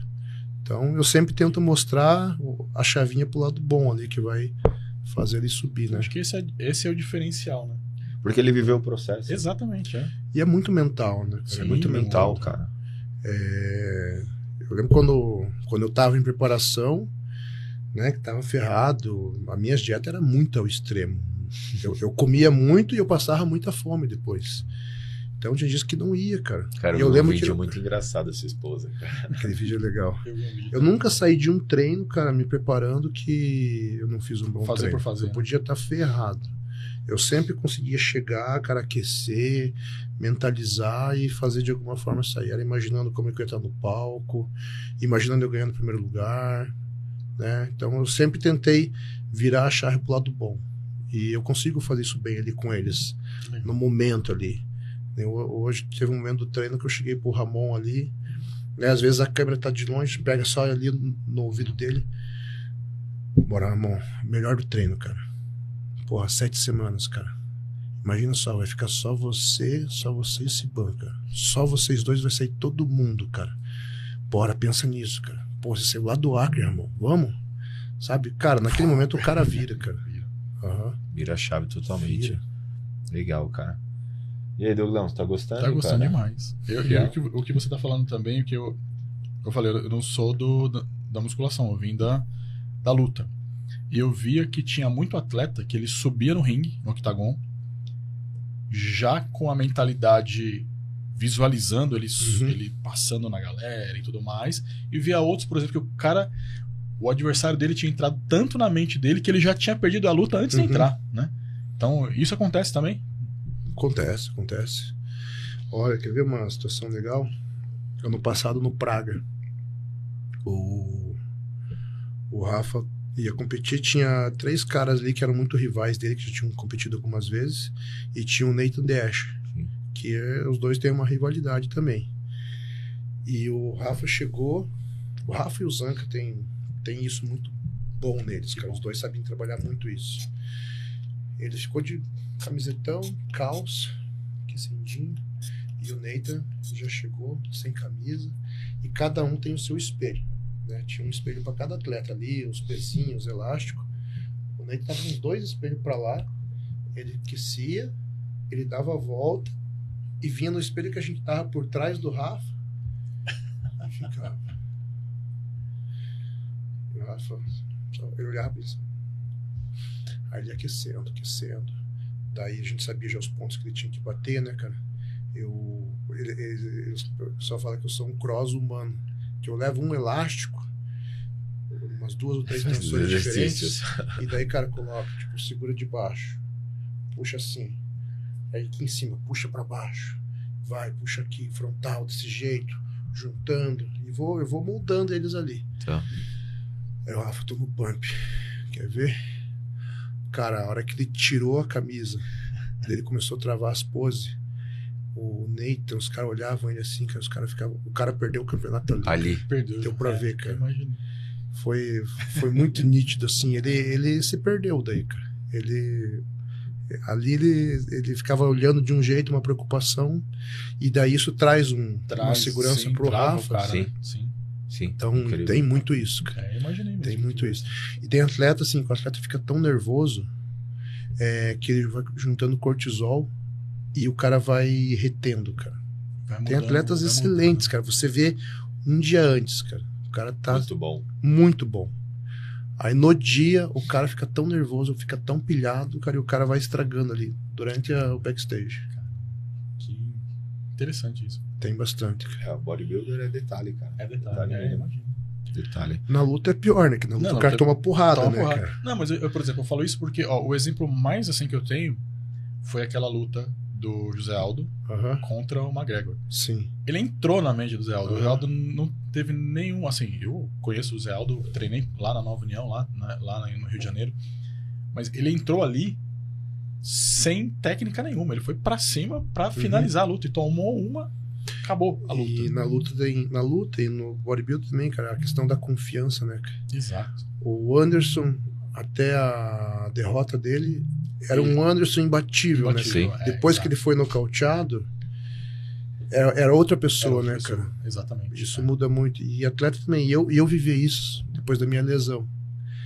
Porque até o meu alfa de 150 quilos, eu sabia que eu tinha uma genética ruim, eu sabia que a minha estrutura não é boa, que a minha linha não era bonita, mas eu acreditava que eu ia ser pró. E eu vivia aquilo. eu fazia o que tinha que ser feito todo dia. Depois da lesão, eu deixei de acreditar. E eu lembro que eu falei isso pro Kaminsky, que era o que me preparava na época. Foi, não adianta, mas eu deixei, eu deixei de acreditar, cara.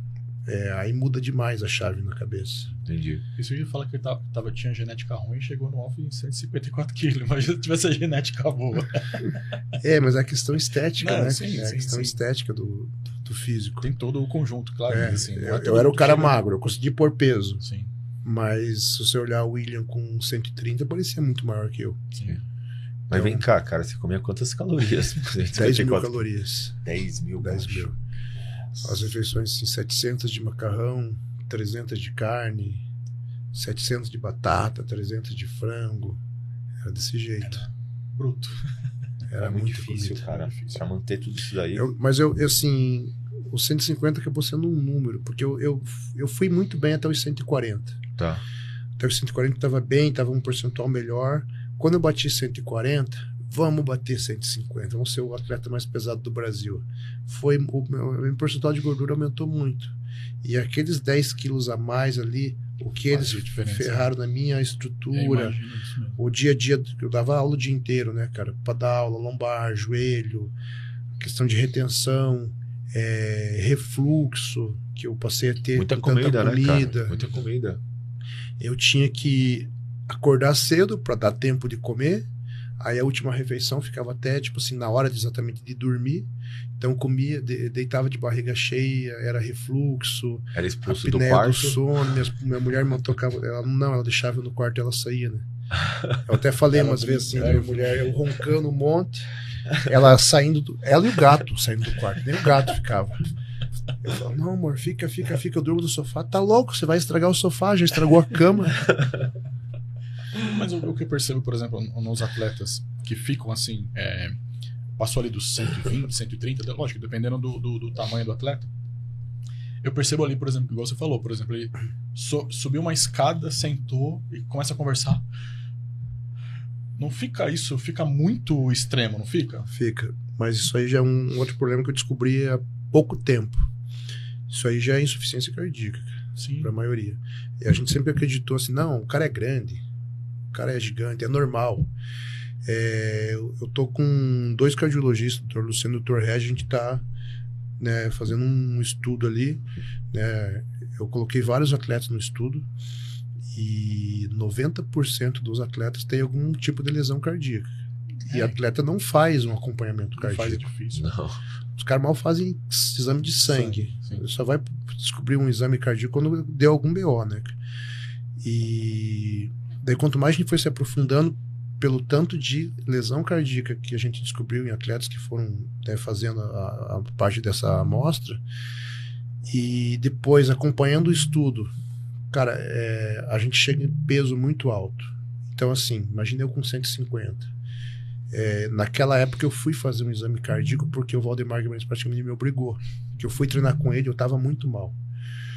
Muito ofegante, não conseguia fazer séries longas, tossindo. E ele falou: você tá com alguma coisa aí, que tem que fazer exame. Eu falei: não, eu vou lá pro cara, vai me tratar mal, vai ver que eu Sim. sou atleta, né? Você já sabe como que é o tratamento. Sabe a doutrina. Ele falou: ó, você precisa ir, faz esse, esse, esse exame. Se o cara tratar mal, beleza. Depois a gente manda pro MUS, a gente vê com os médicos que a gente conhece, mas a gente precisa ver como que você tá. Aí eu fui, dei sorte. Peguei um cara que treina tal e, porra, tem uma visão diferente. E eu tava na época com uma insuficiência cardíaca. E foi na época dessa última preparação ainda. Que daí eu já tinha morrido meu amigo, tudo, e depois eu descobri que tava com insuficiência, né? Daí imagina a cabeça pra se preparar. Caraca. É, mas eu não sabia que tinha essa. É, é legal É. você tá falando isso, porque assim, eu percebo atletas, principalmente Sim, acima do é 120, comum, 130, É é- comum. essa ofegante, quando para pra conversar, tá. Parece que é, tem dificuldade Uhum, mesmo de sim. puxar o ar tudo. Mas ó, hoje eu tô com 125 quilos. Eu, eu, eu com 120, 130 já tinha já- essa respiração. Mas é a medicação que eu utilizo. Hoje meu coração tá normal. Então, na época eu fiquei muito assustado. Pô, vou ter que usar remédio pro coração. Eu tenho 30 anos. Uhum. É, O que, que acontece? Imagina o chassi lá, eu tinha 59 quilos. O meu coração, né, cara, é uma estrutura que foi feita para aquilo. Pô, eu coloquei 150 quilos. Então o coração não dá conta. Então você vai tomar lá um, um remédio que vai auxiliar né, o teu retorno venoso, Uhum. né, que vai melhorar a função cardíaca, de batimento, de, de débito cardíaco. Então, isso faz muita diferença. Teve um, um médico amigo meu que falou: Cara, você vai tomar um esteroide pro coração. Você não tomar um negócio pro teu músculo ficar mais forte. Você vai tomar um negócio de que vai facilitar, o, Facilitar o processo, processo. Vai fazer o sangue chegar lá na periferia com mais qualidade. E daí, beleza, comecei o tratamento. Depois de um ano já estava tudo normal mesmo né, o meu grau de, de insuficiência. E vem melhorando muito a cada, a cada ano. O primeiro, o primeiro teste foi em 2016, e daí esse ano eu conheci eles naquela época, agora estão realmente num, num estudo. Daí esse ano eu coloquei todos os meus atletas que você imaginar, fazem acompanhamento com eles. A maioria precisa usar alguma medicação. Acho que Jesus olhou pra você, né, Pacho? Falou assim: cá, né? eu vou te. vou te dar várias coisas pra você ganhar aprendizado pra você hoje ajudar toda a galera Cara, aqui, todo cara. mundo faz uso e se você perguntar para eles ali, é, quem já teve um grau de insuficiência e hoje vai, por exemplo, competir, você vê ele muito mais tranquilo no palco. Sim. É, é muito, muito, é muito visível isso. E a gente tinha, eu tinha isso. Não, é normal, o cara tem 130 quilos, vai ficar assim mesmo. E não é, cara. Não é normal. E era um conforto nas pessoas, né? É. É, normal e não é normal. Não, não, não. Legal, Porque Pacho. tem até. Ah, então, o que você falou, tá sendo feito um estudo. Então é, é como tudo. Isso né? ainda vai ser concluído, vai né? ser concluído. Então, tá, é, isso então, aí mas tamo- porque tem muita coisa que ainda vai ser descoberta É. ainda, né, nesse esporte. As coisas com bodybuilder, na verdade, demoram muito mais, Muito cara. mais, porque né? o bodybuilder é um estudo. Não, que- você conhece um estudo Não com, tem. com atletas?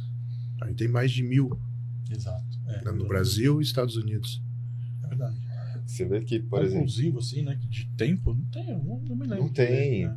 porque aparece às vezes os nutricionistas, ah, o estudo tal, tal, tal, mas quem é? É. Porque o bodybuilder é um esporte a par de todos os outros, cara. Você vai chamar uma galera e falar, você quer a 154 quilos? Quem se candidata aí, Douglas? Candidata? 10 mil calorias por dia? Ferrar com as articulações, romper o peito. Não dá, né, Pacho? É para poucos. É pra pouco. Ô, Pacho, e vem cá, cara, daqui um mês, sete semanas? Olímpia? Sete semanas e cinco dias. Como tá o coraçãozinho aí, Pacho? Muito remédio pra acalmar? Só mantendo os dois que eles me passam ali vai embora. Que legal. Mas não, a- agora é a fase de trabalho, né? Que agora eu não, eu não fico nessa pilha assim, não, pô, vou estar no Olímpia. Sabe que eu, eu não. Eu ainda não consigo, porque ano passado o Zanca foi, mas eu não pude ir, porque a minha Foi. filha tinha acabado de nascer. E então vai ser meu primeiro ano de Olímpia como treinador, né? E daí eu fico naquela foca- focado aqui, cara, no trabalho. Eu ainda não consigo me imaginar lá e sentir essa adrenalina. Acho que isso aí vai ser só. Acho que quando chegar lá, acho que na- no- quando realmente começar o negócio.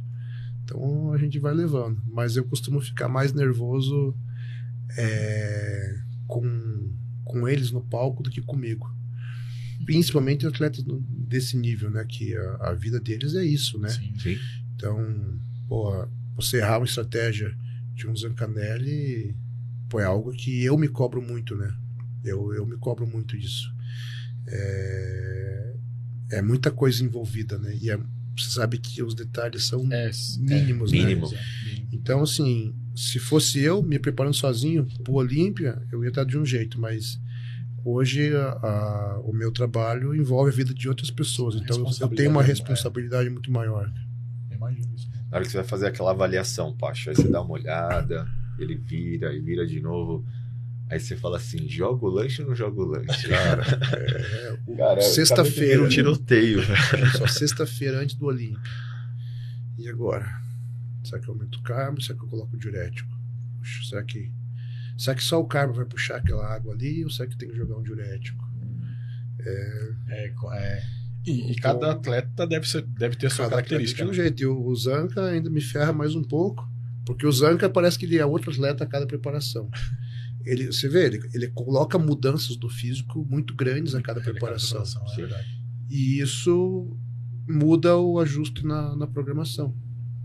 Tipo assim, o Zanca da primeira preparação era 4, 5 dias de dieta baixa e ficava murcho. O Zanca de hoje é muito mais denso, ele tá sempre mais cheio. Sempre. Então muda. Não dá, não dá para seguir o que eu seguia já em outras. E aprimorando, né? É. Não, eu fico imaginando, cara. Eu acompanhei no, no Porto Rico. Não, foi no, no Europa Pro que vocês foram. Aí um dia antes eu fiquei imaginando você pensando: jogo lanche, não jogo lanche. Lá eu errei. Lá eu ainda fui. Depois eu falei Zanca, você podia ter entrado melhor, que foi cagada minha. Ele, não, não, a gente erra junto. Eu falei, não, foi erro meu. Porque é, o- naquela época o Zanca pediu com 97, então a gente tinha aquele cuidado pro Zanca não entrar pequeno, Sim. para não perder muito. Aí eu olhei ele na sexta-feira, nada de diurético. De manhã avaliei o físico dele, ia ter umas 5, 6 horas pro show. Eu falei, ó, preciso encher mais, vamos comer uma pizza. E daí eu fiquei diurético sem diurético, diurético sem diurético. E eu via que tinha uma água ali pra gente puxar ainda. Eu falei, não, não vou jogar diurético, ele vai comer uma pizza e vai puxar. Essa pizza vai puxar aquilo ali. E não deu boa. Eu lembro que foi, cara, como eu me arrependia daquilo, cara, depois. Pior que na hora que você sobe no palco, que é a hora que você fala, cara, não dá pra É, voltar, Dá pra né? voltar, né? Não, não, já. A, a, a, hora era aquela hora da manhã. E daí você optou pela estratégia errada. É Então, muito louco. Legal. Pacho, você já se imaginava que hoje você ia ser o melhor preparador do Brasil? eu. Acho que as coisas foram acontecendo, assim. Eu não. Se pensa lá atrás, eu não imaginava. Eu pensei em competir para ser um, Sim. um personal com agenda melhor. Depois, né, comecei a trabalhar com atletas. Eu me pensava o quê? Ter os meus alunos e poder ter é, alguns atletas que eu preparasse ali, que eu nem ganhava dinheiro, mas porque eu Pra gostava nome, né? Por mais. nome, né? Ter um atleta bom, uma menina bonita ali, uma awareness bonita que ajuda a ter mais seguidor, a vender Sim. um produto online, alguma coisa assim, né? E depois eu falei, não, vou trabalhar só com os melhores atletas e vou deixar de dar aula. Eu lembro que a cada etapa minha mulher fala, mas você tá ficando louco? Você vai ver só com atleta? Não, vai dar certo esse negócio. E não tem como voltar. E, cara, só foi melhorando. Hoje eu só trabalho com atletas, né? Tô numa fase muito boa. É, pô, vários atletas classificados para Olímpia. Então, eu acho assim, a cada fase eu fui visualizando o próximo degrau. E isso aí é uma dica do, do coach Rubens, que ele me mandou mensagem esses dias. Ele falou: Ó, você tá numa fase muito boa, cara. Você, ó, o degrau que você subiu, você tem que calçar de areia, cara, pra você não descer mais, tem que só subir. E se perguntar o que, que você visualiza agora, Pacho? Cara, agora eu quero ter um reconhecimento internacional. Então, assim, o próximo passo eu acho que é o quê? Os atletas de fora virem para cá. Porque sempre foi o inverso, né? Os nossos Sim, atletas iam pra lá. procurar informação para fora.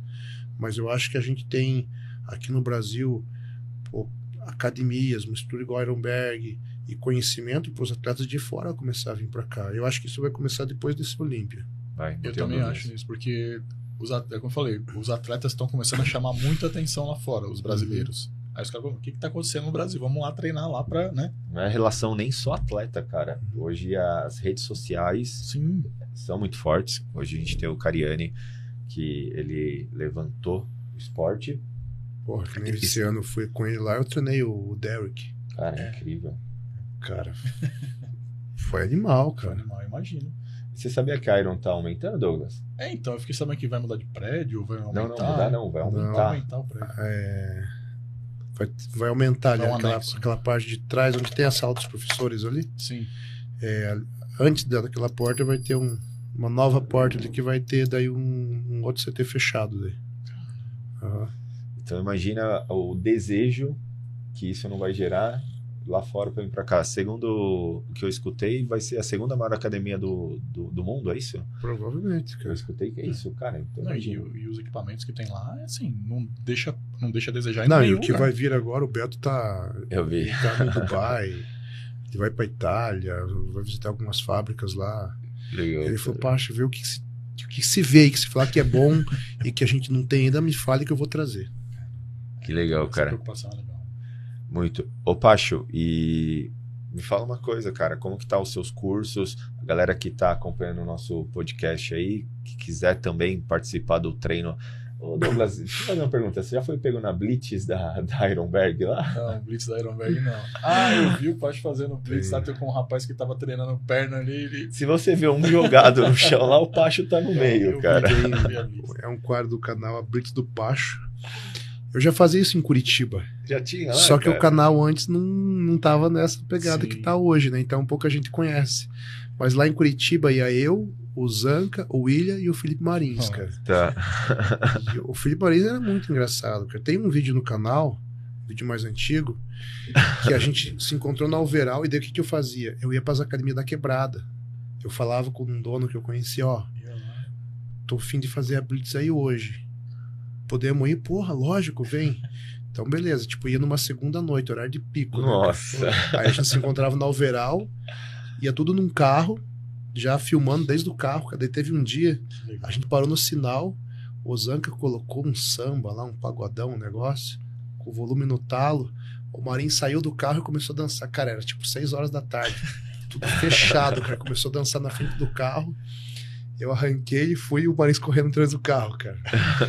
E daí tem esses vídeos no canal. E, só que, tipo assim, se você olhar esse, que nem esse vídeo, pô, super engraçado, tem 6 mil views. Tá. Aí agora, o canal cresceu muito, eu tô aqui, né, cara? Tipo, a minha visibilidade aumentou muito. É, os vídeos tá batendo 50, tem vídeo de Blitz com 100 mil visualizações. Então daí o pessoal agora conheceu, é, né? Começou a prestar mais atenção, né? É. Daí eu faço ali uma vez na semana, eu, o Carlão, o Carlão é o coordenador lá. O Carlão é um cara mais cara de pau, eu sou mais quieto, né?